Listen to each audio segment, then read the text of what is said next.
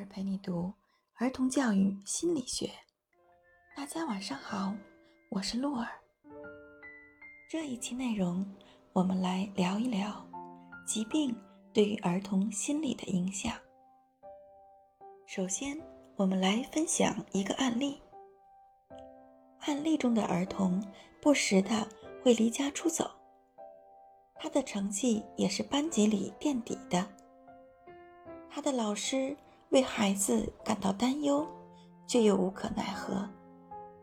有一天，孩子的父亲出于无奈，想要把他带到管教所里进行教育，但是孩子却被检查出来患有忧郁型肺结核。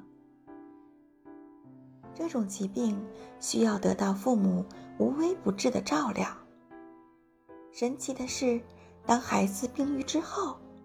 家人发现，他竟然变成了家里最听话的孩子。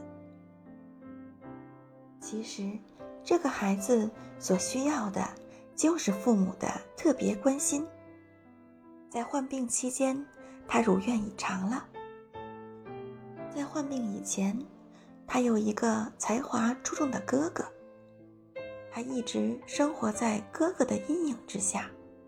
他希望和哥哥一样。获得家人的赞扬，因此他持续的以各种叛逆举动进行抗争，想要获得父母更多的关注。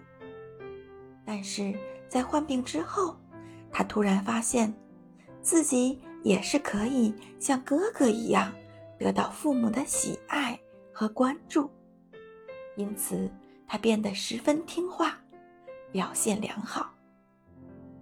这个小故事对为人父母的你有没有些许启发呢？如果有的话，请在评论区里留言吧。